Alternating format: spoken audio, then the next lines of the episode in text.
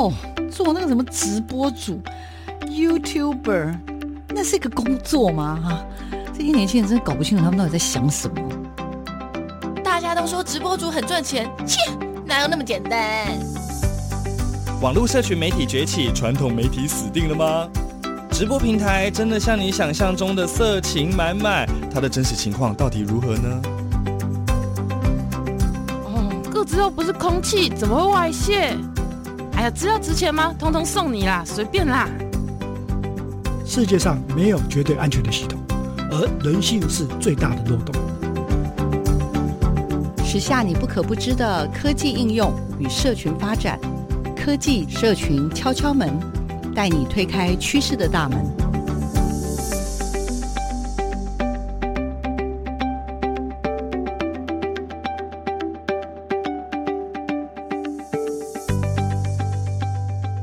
迎收听科技社群敲敲门，我是主持人小黄老师，我是阿亮校长，大家早安，大家好。对，礼拜六的上午就是我跟，然后每个月的一次就是我跟阿亮校长要来轰大家的时候了，对不对？是。这个月你推荐的是什么嘉宾啊？哈。我觉得这这个礼拜我们找来的那个来宾呢是非常厉害的，听说博士就念了十四年，但是这件事情呢，我就非常的佩服他，这是这是一种毅力的展现。好，大家应该有听到我们今天很可爱的受访者，呃，声音很有磁性，然后呢，也算是我们的台湾的社会领域的扛把子，对不对？很棒，很厉害，我我很。惧怕那个念社会科学的人，因为他们的观察能力都相当强。真的哈、哦，好好好，那我们就赶快来邀请一下我们今天受访者，我们新北市光华国小的相应老师，也是我们新北市社会领域的辅导员。然后刚刚大家应该有听到他很可爱的笑声，我们先请他跟听众朋友打个招呼，然后也。跟大家自我介绍一下，好吧？来，有请啊，各位听众朋友，大家好，我是香吟。然后呢，声音很有磁性呢，就是因为最近任务重大。然后呢，我呢承接了呢教科书的编写，然后呢又呢呃创了正大的记录，要在十四年的极限当中要毕业。所以等一下呢，可以聊一些秘辛给大家听。没错，听说博士最多不是九年了，为什么你可以念十四年？对他这个你 靠的到底是什么？靠的。就是我要为国争产，你要为国争产两个小孩，你就有办法继续延续下去，念到十四年，因为保留学籍。哦，那个张元珍，你没办法。我曾经看到他说他今年嗯，一九年，对对对对，然后我想他应该已经来不及了，可能他靠他自己力量没办法保留学籍。这是一个很好的一个讯息，就是让。一直想要念博士的人有有勇气去念，原原来他可以念十四年，可以慢慢来。小朋友很爱这个，小朋友在课堂里面最爱讲什么？那个科技伦理，他们都看不懂社会课本。老师，这个什么什么伦理呀？老师，什么是叫伦理？那我就跟他讲，科技伦理就是那个你生活当中你想要让他做不到的事情，然后你偏偏又很想要尝试的时候，你就是在踩伦理那一条线。然后所以上上课的时候要讲什么复制人，小朋友就讲说，哦，那复制人，我们都看那个电影上面啊，就要想说什么二零一九年啊，即将那个复制人就会在我们周遭。老师现在二零二三年了，复制人一。有没有在我们桌？我说有啊有啊有。我说你看一下啊，为什么没有看到？我说让你看到还得了，那都政府关起来做的事情。小朋友就很有兴趣，就想说我要 Google 一下，然后就开始去查什么抖音啊。然后说老师有谁说那个什么什么什么老高啊，就说什么哎、欸，现在一定有这些技术啊。好，小朋友好爱看，而且很棒的引起动机。没错，而且就光我们要访谈，光聊到这些都是关键字，要么抖音，要么就老高。就我真的常常发现说，现在的很多的知识来源或资讯来源。就不是从传统的我们的教科书，也不是我们传统认知的网络，现在来资讯来源是，大部分都是来自小朋友来自于那个电脑啊，网红啊，对不对？是不是这样？啊、那所以今天聊这个问题，应该绝对是夏英老师最适合聊，对不对？就他们是观察家，观察家。而且刚刚老师其实就已经跟我们聊到，所以如果我们回到这个社会领域这件事情，其实我很好奇是，老师你真的觉得？如果我们要了解现在的国小的孩子，OK，因为老师是国小嘛，主要是在国小教社会领域。那现在又是哎编课本哎，就是我上之前听你们噗噗聊在聊编课本背后就有好多事情。也是新北市的家政老师，我想他应该是心有戚戚焉。对对对，尤其社会科最难编，社会科永远都是审查最后一最后一个科目领域通过的，今年也创了纪录。然后因为我刚好博士论文也是做这一块，就是做这个社会科新课纲的社会科，所以我们课纲好像已经实行了，在国中这边好像说，哎，其实都已经到第二轮，大家好像都觉得没什么争议。没有，国小现在才是春秋战国时代，因为今年才是五年级要开始用，然后今年又创了纪录。我们直到选书，很多县市都已经结束选书了，结果我们的社会科还有没过关。那到了上个礼拜才刚刚两家通审，还有一家还没办法通审，所以其实非常春秋战国这样。你不用讲国语，国语其实是这个，如如果国语有那个五层难，那那个就是社会科大概就十层的的难度。哇，太厉害！因为台湾有太多的历史纠结在里面。嗯，真的真的。我觉得我我很有兴趣的就是老师的这个主科是社会，然后我们我跟阿亮校长其实像我是媒体，比较偏媒体，阿亮是介于科技跟资讯啊，我我觉得啦，所以我们算是可以可以聊的有点像是总纲的那个核心能力，所以问一下老师，老师从。国小的同学的观察，你你觉得现在的国小的孩子，到底我们要怎么样去认识他？像你刚刚说的，就是比如他们的媒体使用行为，他们对于科技跟资讯，到底他们的整个的这个使用的状态跟掌握状态，不只是载具，甚至是内容。老师你怎么观察？要不要跟我跟校长分享一下？其实我们大部分的老师都非常非常明显的感觉，就是这一波疫情之后，很明显小孩子就是他在跟你互动上面，跟你上课的那个模式上面差距非常的大。然后他不太能够专心，这个大家可能之前都已经有感受到，说数位时代小朋友不能专心。但是现在的不能专心是他不知道分际，他连上课的时候应该有什么样的态度，他会觉得什么温良恭俭让啊，应该要尊敬啊，这些分际其实对他们来讲都非常的模糊。是不是已经忘记他到底现在在线上还是在现场？而且就算在现场，他也不觉得我这样子挑战你，他也不觉得有什么样的。好或不好，不能说对错啊。有时候批判本来就会有一些带有一些刺激，挑战你的权威。可是现在的小孩子，他没有办法去判断那个就是适合的状况。所以，因为他的他的现实世界其实是模糊的，所以当他就是到虚拟世界的时候，那是他自己预设好我要去这个世界，所以我就已经知道这个世界就长这个运作模式，所以他已经很习惯我可以选择模式。实际上面的状况是，小朋友在现实世界当中，因为他不能够选择，所以他会很容易把分际弄得很奇怪。他他也不知道说他顶撞你的时候是不对的，然后他也不晓得说这时候我为什么要有好表现。所以，不管好学生或坏学生，对于一个适当的分际，其实没办法判断。那那个在社会科就会很明显。如果你给给他一个价值观，很快给他一个价值观，他就会觉得说，反正那就是要评量。他目的性他很清楚，他就说，哦，我这个是要评量，所以就背起来。也然后你要我讨论，我也就跟你讨论。可是就是没有观点。以前我们要带观点，好像老师给一点素材就能够带观点。现在小孩子带不出观点，很像以前我们在讲一件事情，就是说在学校里面生活与伦理考一百分，但是他还是乱丢垃圾。对啊，那现在是更明显。伦理会不会太老一点？真的，看得出年纪。公民、公民与道德，哈，类似这种，就是当你要考试，你刚刚讲目的性很强嘛，就是说。考试他都会，但是真正要他做去做去实践的时候，是那是很难的一件事情。以前可能在九冠或者前一波的时候，会觉得说他们就是只是只是想要反叛。那现在这一波疫情之后的，他不是要反叛，他连他连他自己是在反叛，他也搞不清楚，所以他没有一个参照的标准。所以在一个混乱的世界当中，然后他又觉得说：“哎，我这样子每次来，然后一天到晚就是没有成就感，然后要不然就是觉得哎，不知为何而奋斗。所以我干脆我在我自己的世界，因为我可以选择我放学之后的世界是长什么样子。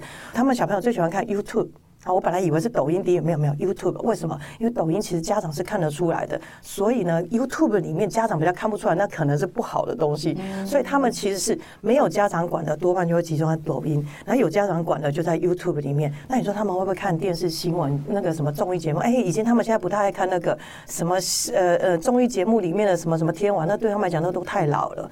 所以会变成说，小朋友他们他可以去选择设定，我下课之后我想要进入到哪个世界。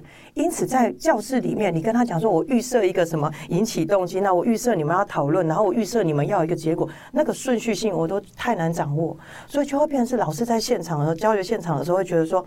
我都已经预设好了，以前给你这些知识内容，然后给你这些价值观，然后给你多少的期程，我预设你可以，譬如说好一个月、两个月之后，我预设可以改变。现在老师都觉得很慌张，会觉得有一个，比如说有一个设定的模式，你给了一些刚刚讲在路途中。放了很多的种子，我们以为这样一个过程中，通常经过了三，比如说几堂课，是有机会可以大概会导到一个什么样的路径。像你刚刚观察的，就是说以前的孩子跟现在孩子的差别，对，然后，就是有了有了网络世界以后，跟没以前没有网络世界的差别，应该是非常大的，是不是这样？真的好。那这一段呢，我们就稍微请香吟老师帮我们先推荐一首好听的歌，好不好？然后等一下呢。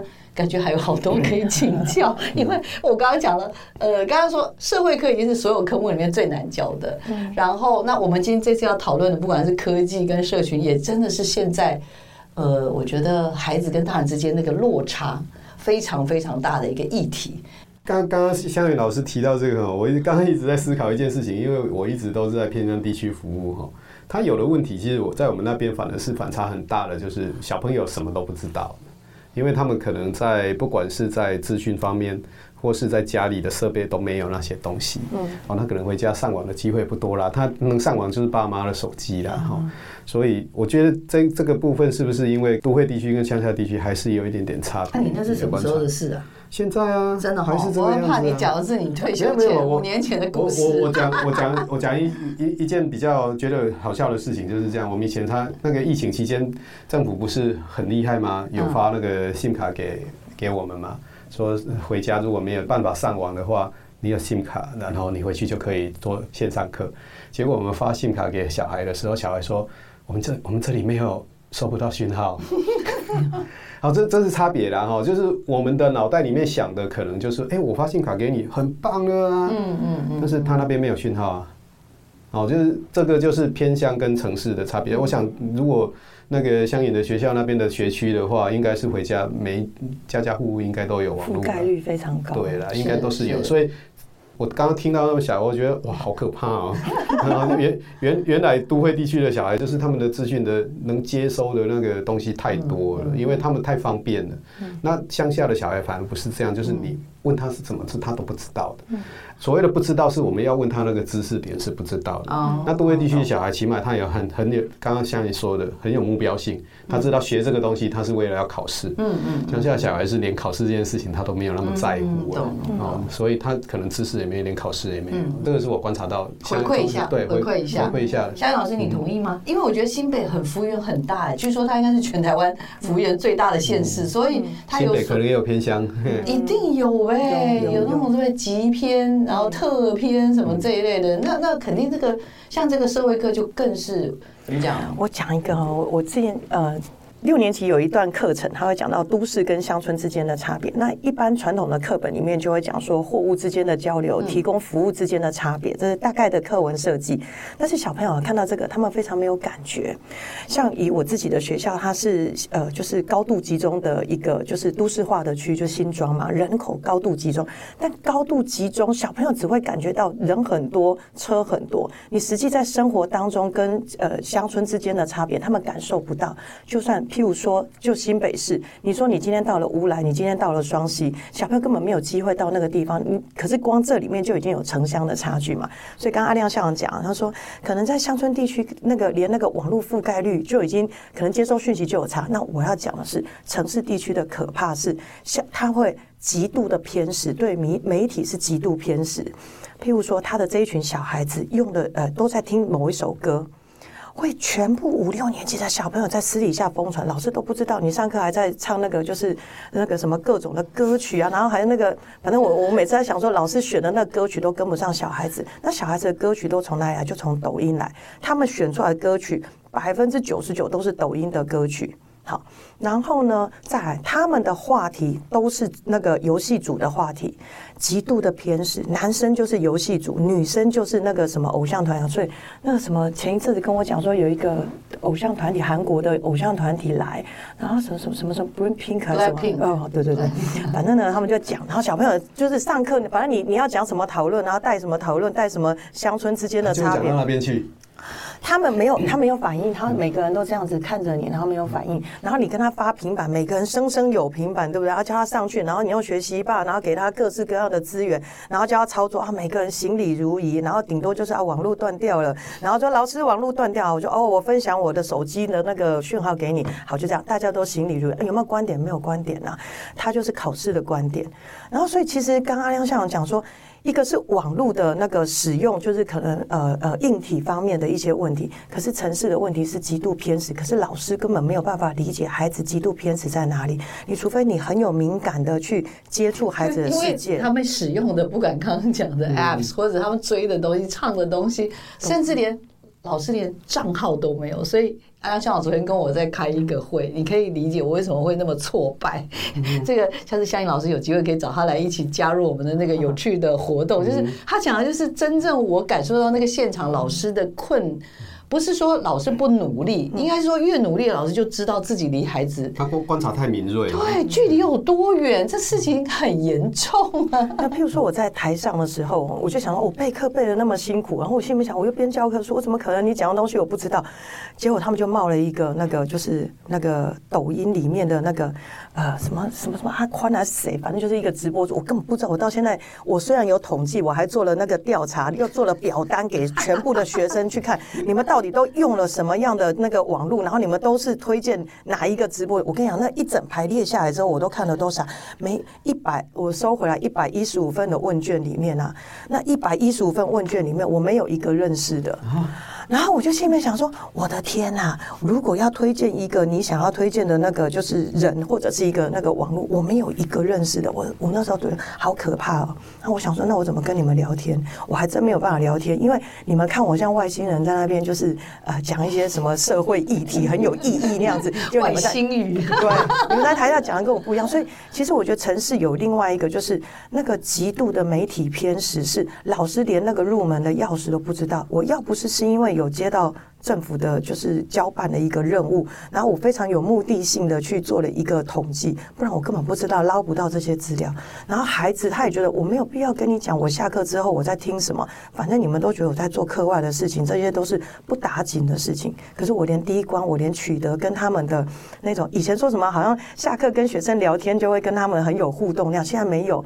你跟他是不同的话题频率的时候，他是在不同等级，不同元宇宙。不，对，就是同一个星球。你没有讲到，譬如说抖音里面的某一个 key point 的时候，那个小朋友都没有反应。然后你讲到那个 key point 的时候，全部百分之九十学生对，然后歌曲全部大合唱，然后你就觉得 你在只有台上你自己没有备课，台下都备好课。感觉上不如找那些他们认识的网红来上课会会好一点。没错，我后来教书就这样，我就调整。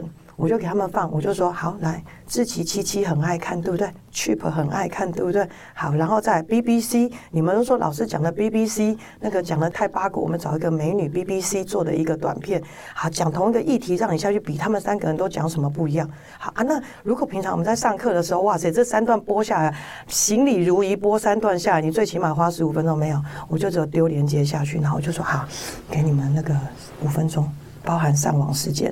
然后断掉就断掉，不管你那样子，我也不处理你断线的事情那样子，反正能连就连，不能连就不能连，随便。就去隔壁看。啊，对，我就不管他。我也不要什么什么学习共同体，你要跟隔壁的小生讲，然后你要跟对面的什么互相什么学习帮忙，没有，就一场大混战当中跟你讲说，我就五分钟之后我就要讨论了。好，开始讲。我跟你说，你以为学生看不完吗？都嘛看得完。然后他们怎么看完？他们都跳着，他们都跳看，而且他们很快。他只要跟隔壁的看说，这样可以迅速看，他可以迅速这样滑滑滑滑滑，然后他就把所有的页面，他还不是网络上面速看，他是用手自己滑滑滑到完，然后下一片自己滑到完，这样子他只要一分半钟，他三篇都看起来。哦，太太强了。然后你说他有没有办法讨论？他刚开始不知道你要讨论，因为他不晓得你的游戏设定模式在哪里嘛。嗯、那你只要跟他讲说，来，这里面画面你最喜欢哪一个？然后你觉得哪里最假？小朋友最会讲那种最假的，然后呢最好玩的这种比较，比较之后就有火花，他就觉得。你这个在行的，不要再一片一片叫我们看，你给我终结就好了。嗯，我们的钥匙在这。观观察家，太棒了，老师，我实在太爱你了。我一直觉得说学社会科学的人很厉害啊，他们都很善于观察。哦，你像像我就不不善于观察，嗯嗯，比如说他们可能是很很会阅读空气啊，哦，阅读它本身周遭的一些现象，然后把它讲成一段你听起来真的是非常厉害的那个道道，很学问的道理，但这是我做不到的。所以其实他刚刚在提说那个到普朗年会来看到谁很厉害，其实我觉得大家只有专精而某一项。领域，而不是说谁真的都很厉害。其实你可以去看很厉害的人他在说什么这样。所以我喜我我我们我我很喜欢我们噗浪那个氛围就是这样，就是真的里面真的有很多各领域很厉害的人。嗯。但是但是大家不会在那个里面好像感觉就是觉得自己很棒，然后其他人都能。我觉得那是一种好像你都知道每一个人坐在那里的每一个人都不简单。对。所以你会学会，就是彼此，就是我觉得噗浪有一个，他会让出空间这一件事情，就是人跟人之间让出空间。我很厉害，你很厉害，每个人都扩张自己的范围，说我很神那样子，那你就是领域跟领域重叠。但我如果让出空间这件事，这个在人类的发展里面是比较不合理的，就是人际行为。正常的动物的本能应该是占领领域，嗯，你要去让出领域这件事情是比较算是进化版的。嗯，那噗浪神人很特别，是外星人啊！我觉得我都觉得他们真的不是本本不是本不是地球人，不是地球人。就是譬如说，好，你看熊哥很厉害，可是熊哥不会在那个在大庭广众一直说我有多厉害。嗯。然后呢，你说嘉玲很厉害，然后你说那个什么低调很厉害，每个人都很厉害，但他在台面上面，他们一定会保留三分，就是我留露给你，愿意你靠近我，我跟你讲。我留路给你靠近我，但是问题是我如果把路都铺满了，你就不敢靠近我。所以铺浪神人都会留路给人家。然后也就是说，你今天如果你有困难，我立刻帮你造一条路啊，让你能够靠近别人，不太靠近我，我让你靠近别人。哎，结果去的时候就发现，哇塞，天呐，好大一片哦。那我特别要讲一下熊哥，那个我们论文不是很难写嘛，然后也大量的逐字稿。熊哥，其实我跟他，就是说，就是反正他就是铺友而已嘛。结果他也只有我们正好对他就是膜拜。结果我就在网络上面写说啊，写逐字稿啊，怎样怎样怎样，很辛苦。然后我有一次直播的时候，他就自己啊私讯跟我讲，哎，我跟你说那个网络上面啊，哈，你可以自己上传之后还可以自动加那个字幕。然后啊，我写了一篇文章，他他都不在公开网络留言，他就自己私下把资源送给你。他大可以在网络上面公开留言，人家称说哦，熊哥神，熊哥棒，熊哥好厉害。对，可是问题他没有。他私他私底下来跟你讲，而且他还不是私底下丢一个，他是丢了一整串，还告诉你怎么破解，然后还告诉你说什么 SOP 要注意什么事情啊。但是他又怕吓到你，说他写一篇文章给你，让你有时间你自己慢慢看。但是他不要告诉你说我很伟大，所以还跟你说没有，我只是小小测试啊，你的东西我也帮你小小测试一下。后来熊哥这个好像他自己又写的一支程式可以处理。有有有有啊，我我到昨天我先生才终于把它看完。我先生是资讯人员，我跟他说拜托帮我看一下，我说我真的是有心理障碍那样子。你知道吗？我那一大篇本来花了那个就是五十欧元，我花了五十欧元买的那个就 GoodType 的那个就是翻译。然后呢，那个熊哥说其实那可以不用啊，他就网络上翻译就好。然后我就想说好，这一次就有一折，就一定非得用那个就是熊哥的那一套。我先生就只花了二十分钟把这一件事情，他就看熊哥的东西弄弄弄，然后把它翻译完。我真的要膜拜一下，我就跟我先生说，这人真的太神奇了，他这个都可以赚钱的，怎么不去赚钱，也不嚷嚷，然后我就说网络又不让人家挂那个，就是什么卖一下广告啊，好也不收一下额外业外收入那样子，我就说这人很奇怪。我 们里面的龟很多了，我觉得啦，等一下或许可以继续跟我们聊，因为我还是真的觉得社会领域这件事情跟。比如说，这个所谓的我们刚刚讲资讯跟科技，甚至所谓的生生用平板，夏英老师其实已经把它很很巧妙的连接。这也是我今天最想问的问题，因为我们在每个月其实都是在讨论这个，因为生生用平板就是个大趋势。那我们这个节目的听友真的也都是谢谢大家，都是我们的很重要的教育或者家长来听的，所以来先从歌聊起也可以。那雪落下的声音啊，他他原来《延禧攻略》里面来讲的那个，就是那个影片呢，刚开始就是一个呃紫禁城打开大门，对不对？我每一次心情很不好的时候，任何案子写不下来的时候，我就把它当做背景音乐，那我就听到那咣那个打开那个紫禁城大门的那一幕，然后我就从那里开始听，然后其实你知道吗？听雪落下的声音，然后那种孤独寂寞，然后呢深宫里面，然后自己一个人，然后面对斗争，然后又不能。能讲，然后他自己去找路。我就心里面想，打中我心啊！你知道教育界有多少不能讲的事情？然后雪落下的声音，其实我会特别喜欢看陆剧的原因，不是因为我爱陆爱爱大陆，好，有原因是，你看社会老师其实很需要看社会时事大事，可是我们没那么多时间嘛。然后看陆剧啊，陆剧都有很多洗脑的事情，它有一些洗脑的 SOP 的剧情，它很多洗脑让你很爱那个就是男主角，然后很恨女主角，然后很恨谁，都有一些 SOP。那我我每次看这个的时候，我都会告诉我自己，就是你要去跟小孩讲，小孩就是看那片段三十秒钟的那个抖音嘛，那他们截的那个影片也都只有三十秒钟，你要跟他介绍一个电影，然后在十分钟之内，就是那种把人家两个小时浓缩成十分钟，然后呢，就是还要打。打上大字幕，然后学生才看得懂那个电影到底在讲什么，帮忙加提示，不然你直接跟像以前我们在讨论那个电影那样子，然后你放一段，然后跟小朋友讲，小朋友跟你讲都睡死。你要放那一种，就是还打大字幕，告诉你这一幕在讲什么事情，这一种的小朋友他才看得懂。你要讨论电影了。然后同样的道理，其实我看那雪落下的声音，我每次放的时候就在想到，我前一阵子就有一堂公开课，然后呢，我就教了，就是说，哎，学学生都要拿平板嘛，然后要查询资料嘛，然后那一堂课刚才在讲什么？他在讲这个就是能源跟人口政策。好，其中有一一幕啊，那他还讲南海争议，学生都学完了啊。台湾周边有多少岛屿？然后呢，台湾的范围到哪里？学生也都知道那个写的官样文化上面、宪法上面所写的台湾范围在哪里，跟实际上我们现在拥有的主控权有差距，学生都知道。就那一天啊，我们公开课都想说让学生查一下，因为刚发生的时事新闻。好。我那天五月三号的时候正在上场，结果那则新闻啊，大概是五月一号，呃，五月一号发生的事情，很新，对不对？好，那我们就想说叫学生上网上去查资料，结果一查，那个第一则新闻，我本预原本预设第一则新闻学生会觉得很奇怪。好，我要查什么？我的关键字叫南海争议。那各位如果听友也是一样，可以试试看，你打关键字 Google 下去“南海争议”四个字。你现在已经排那个那一则新闻，可能排到第十则或第二十则了哈，因为已经过了一段时间。但当天学生在查的时候，他第一个跳出来的一定会是西沙群岛开火锅店。好，那正常我们正常人不都会觉得说火锅店？为什么西沙群岛？你会觉得说一个鸟不拉叽的地方开开那个就是火锅店，这应该是一件很奇怪的事嘛？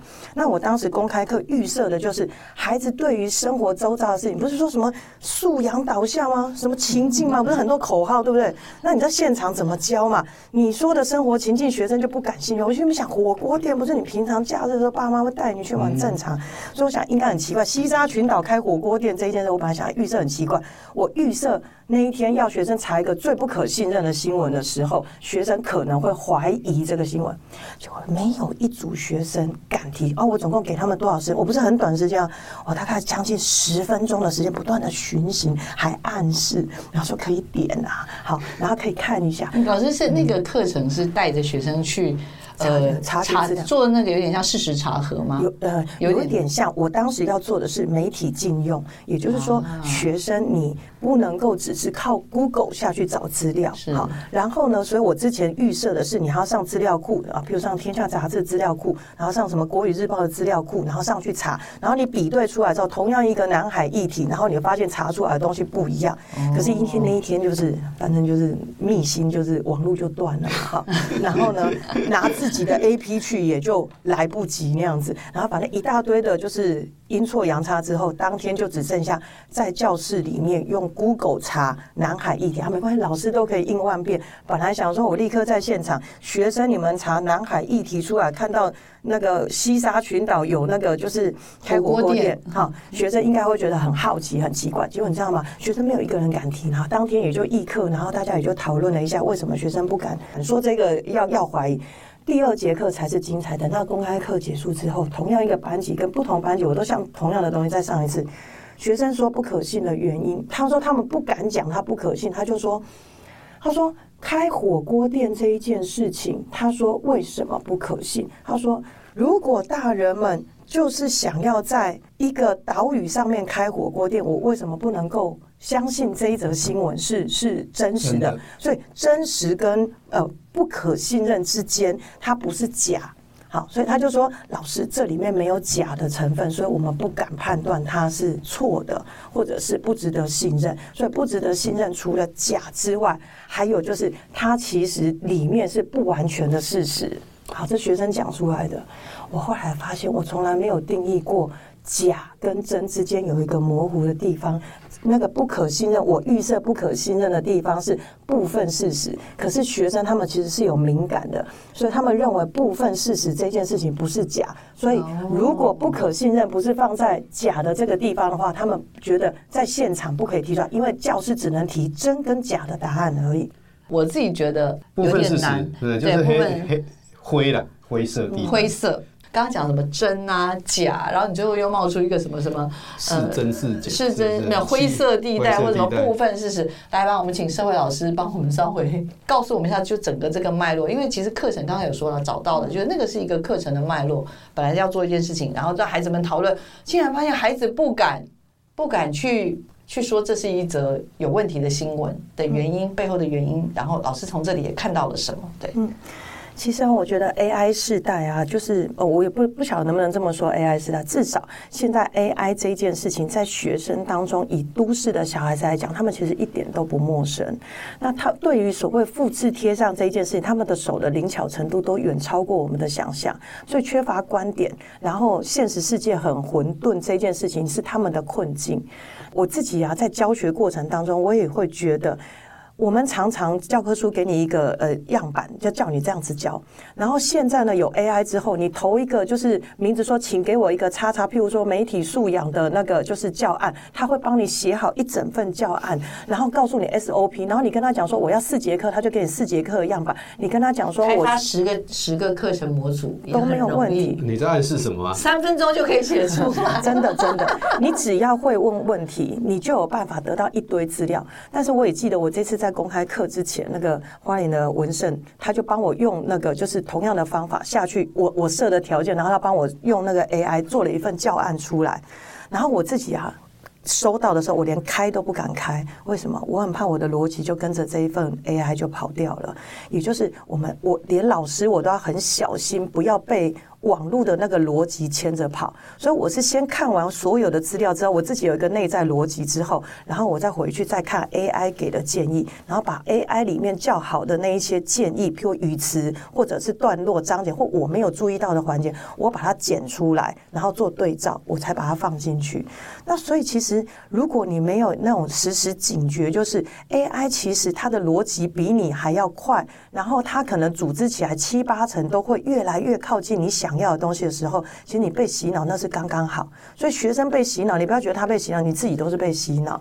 所以，我我自己会觉得说，如果是现在我自己在跟我自己讲的时候，我就说，现在所有一切的东西不是五年知识更新，它可能下个月就知识更新。你真没有什么好说画地自限，说啊，我自己这个东西很厉害，然后我要当神人，真的千万不要。你尽量分享，然后你那个分享呢，要有一个界限。你那个界限就是跟他讲说，要保持怀疑，不是每一个人跟你讲哦，这本书卖的很好，我们赶快大家说哦，我们大家都去看，都去看那样子，然后崇拜神人，也要有一个批判力在。在里面，那那批判力不是去把别人驳倒。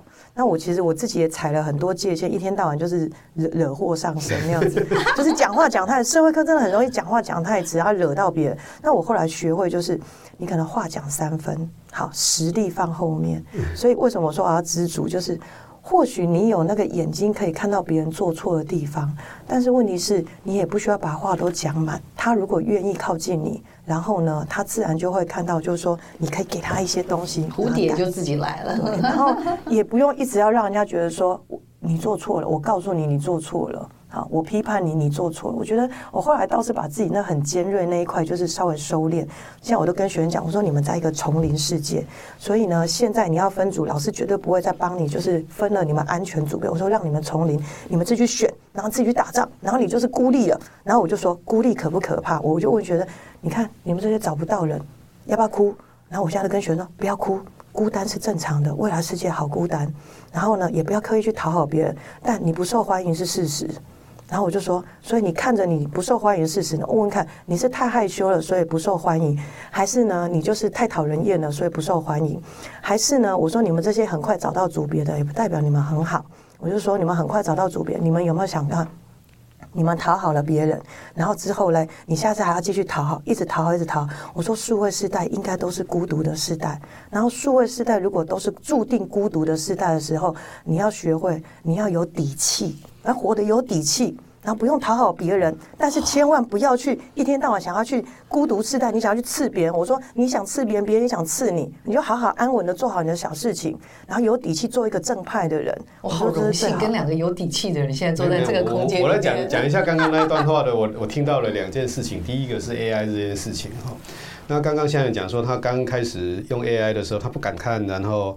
他先让自己准备好了再去看，我觉得这个方向是对的。我觉得现在很多人在用 AI 这件事情的是，他很开心的是说，诶，他可以帮我做好这件事情。那等到你所有的东西都要他帮你做的时候，我不知道未来会变成怎么样。我并不是说这样不好啦，而是说你自己到底还有没有在做思考这件事情，尤其是教学。哦，那他可以 AI 可以帮老师做很多事，但是呢，呃，你是不是先尝着尝试着先去思考一些东西，以后再让 AI 来帮你修，而不是一开始就丢给 AI。哦，这是我的看法啦。我的看法也不见得对，这个是真或假的问题的哈。第二个问题就是刚刚呃香颖提的那个让小孩子丢到丛林里面去那件事情哈，我不知道了哈。就是说你会不会遇到说小孩子回去以后他就哭给家长听，说今天老师都不理我了。我我刚觉得这个是你走红线的问题，然后就是说我今天如果是你的校长，我也我也觉得你在走红线，就是你的背后的理论是非常非常够的，就是说你刚刚讲的那一段，我觉得非常佩服。但是就是说在现实世界里面，会不会有小孩回去就是跟家长告状说，老师今天分组的时候他就不理我了？老师，我就没有组啊，我好多人都没有组，然后老师说没关系，孤独是正常的。嗯、然后呢，我我真我真的很好奇，这个要小心。其实你跟小孩有一定默契，小孩子其实他们都很敏感，你千万不要觉得他们傻傻的，他们都知道这个老师是是势利眼的还是不是势利眼，是温暖还是不温暖，他们是知道。所以当我把他们丢到丛林时，我已经好几次都是帮他们分好组了，所以他们知道我不会害他们。但是问题是，当我要开始说你们自由选组的时候，我的眼睛都盯着那一些很慌张无措、找不到组别的人。这时候我都要在旁边讲，我就说，尝试着自己开口啊，自己要开一下口啊，啊，那个平常啊。要跟别人有什么？就是你想要灌输他说你要有好人缘，然后你呢要你你你要自己勇于开口这件事。其实他在那个那个慌张的情绪当中，你就已经要去提醒他。但是那个结果其实是，我觉得如果他要跨人生下一个阶段，我觉得还是要有一点痛觉，让你知道说你自己现在什么状况。因为现在小孩子没什么痛觉。你还不太有挫折，不是挫折，是连痛觉都没有了。没错了，因为因为确确实是需要给他们一点点，因为我们常常在讲讲说我们在教学哈，你如果是只有仅止于仅止于教书的话，这件事情其实是很容易的。嗯，我就照本宣科或是怎么样把书里面的东西教完就好了。嗯，尤其是教社会科学的人，这个已经是在等于是小朋友提前进入。真实一个社会的一个情境了，就是分组这件事情就是这样。像就像我的小孩念大学的时候，他回来，他常常跟我讲说，他那一组里面就是有一个寄生虫。他来找你的时候，唯一他不是喜欢你，而是他知道你很会做事。然后他在那边，他就可以从你的身上，对，就当分母，对，他就是可以得到分数这个样子。但是这是这又是真实社会，我就告诉他，真实社会就是这个样子啊。我当当时他回来跟我抱怨的时候也是这样，没想到你在小小学你就告诉他了，让他提早认识这个社会。因为小学有很多的像社会课很多分组的机会，所以其实当然我不会说只是这样大大团体跟他们讲个价值观，说你要享受孤独啊，然后你要什么不要去逃。但私底下他们在分组的时候，在那边讲说什么分工不平均啊。谁都不做啦，那那老师要不要处理？当然要啊。分组的重要就是在这些细节当中，你要去讲嘛，不是那知识的最后。所以其实我自己会觉得说，像现在在教社会科，人家说一天到晚争那个什么意识形态啊，争那个什么素材，我都会说，其实都是这些观点。重重点就是在这些细节当中的观点。所以你说家长要怎么教？家长常常跟我说，我不知道怎么教哎、欸。我说不用。你就让他喜欢跟你聊天就了不起。我说你现在连跟他聊天都没有话题。我说我自己跟我们家小孩子现在才一年级跟幼稚园，他们一直因为薪资卡比，我都已经没办法讲什么薪资卡比，哪个哪个薪资卡比，我都还研究一下。你也不吃完蛋了，我也是三个突然三个冒号，哎，问号。那个因为那个感觉上是属于那个学龄学龄前学龄游戏游戏游戏游戏。对啊，所以就是说，我说我不可能知道所有的游戏，我不可能知道所有最新的软体，我都不可能知道这些名字。对，所以你追不上，大大人追不上，老师追不上，家长也追不上。所以你唯一能做的是，你要保持跟他有聊天的习惯。按说我就没有办法跟他聊，那至少跟他平起平坐，你不要一天到晚爱训话。我我我现在突然想到一个问题，你有遇过那个真的愿意享受孤独的小孩吗？有有，学生就跟我说，我跟他讲说，哎，那个做完什么什么东西，然后跟谁同一组一起合作，然后呢，最后呢，大家可以来领一个奖品。他说，老师我可以做完，但是我不要领。而且他不是在过程跟你讲，他就从头到尾他都一直在做，他是很认真，一直做，一直做，一直做。他就一个人完成就对了，一个人完成，他也不会去计较，然后他也不介意人家来弄什么，反正就是一整个自己就是在自己的世界。我现在的小孩，他觉得可以自己掌握这样子。对，我说，哎，你完成了，你要不要领走你的那个花生糖？嗯、他说我不需要，啊、安然自得。哎，你你还是可以发发现那种在一个团体里面那种特质的小孩还是有。没错。总结一下，跟老师跟家长们的一些提醒，因为我真的觉得。哎社会这个领域真的是困难，包山包海，而且是我最模想要崇拜。一句话就要让你教一节课。啊，然后因为像我们媒体素养，其实以前最早最早都是放在社会领域啦，所以我真的就是觉得社会领域来看待现在刚刚讲的科技跟我们这个节目的这个社群啊、资讯啊这些，怎么说可以是最好的提醒。其实刚刚已经谈到很多，对老师、对家长，能不能都有一句勉励他们的话？我都跟学生讲，我就说人类啊，花了两百五十万年才学会开始用工具，然后呢，五千年才学会开始用农业，然后呢，到了近一百年呢，我们开始呢会开汽车，用一些高级的一些所谓工具。然后我就说，可是你现在一年之内，你已经要开始跟那个就是。网络这个虚拟的也看不到什么工，就是一个虚拟的世界要去做朋友。我就说我们的进步是改变是非常快，那你不要觉得我要改变是一件很害怕的事情。我跟他说，其实人类要去接受未知这件事情是历史发展上面的必然，所以你不要去抗拒说现在好像那个资讯来了，然后你就说我还是要用原来的那个步调，我要慢步调，我就说来不及了。那我就说，那你就在快步调里面安然自得。所以我比较觉得想推荐给大家，就是在快步调里面学会安然自得，然后做一些小小的事情，正派的小事就好了。嗯嗯，这是对所有人，所有人，包含小朋友，我就说你不需要很会念书，你就安然自得，念个五十分就一路念五十分、三十分、二十分都好，安然自得把你的二十分念好。然后出社会之后，觉得二十分也是一个好人，你就一直二十分的人生下去，你也就是满分人生。快步调的安然自得，这个我要学。真的，我就我觉得我最近生活好满哦，但是我难安然自得。我是很快步调没没有错，但是很难安然自得。哎，我真的觉得聊得好开心，而且好过瘾哦！这次非常非常谢谢香吟老师，透过瀑布聊聊，透过我们的波浪客，有机会跟科技社群敲敲门连接。